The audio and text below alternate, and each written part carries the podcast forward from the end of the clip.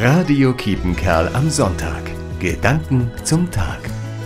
Sie haben wahrscheinlich dieselben Fragen im Kopf wie ich. Was rettet die Menschen in der Ukraine?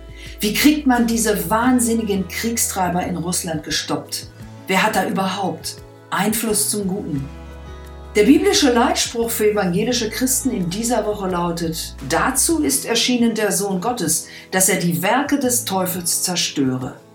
Na, das ist doch mal ein Satz. Ich gestehe, dass mich in diesen Tagen Bilder aufrecht halten. Zum Beispiel von Menschen, die in ihrem Pkw zur polnischen Grenze fahren, um Flüchtende aufzusammeln und zu beherbergen.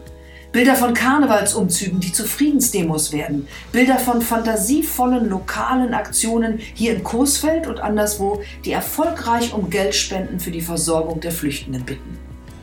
Das alles ist tätiger Widerstand gegen teuflische Werke und Kampf für die Menschlichkeit. Danke dafür. Pfarrerin Birgit Henke Ostermann, Coesfeld. Radio Kiepenkerl am Sonntag. Gedanken zum Tag.